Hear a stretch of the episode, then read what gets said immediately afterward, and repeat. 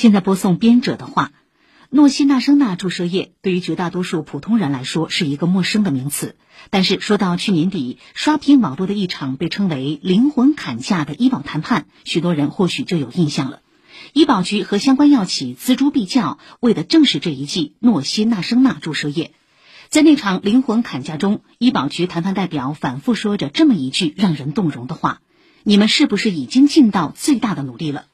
当我们承诺每个小群体都不该被放弃的同时，也应该清楚地认识到，罕见病患者的希望不能只靠砍价。医保目录药品谈判是一项需要兼顾各方利益、综合评判的系统工程，既让老百姓负担得起，又不挫伤药厂的研发积极性，仍需相关各方集思广益，出台更多政策支持，探索多方支付可能，转变药企研发思维。政府、企业、医院乃至社会团体，大家都能尽到自己的最大努力，患者就会获得更多康复的机会。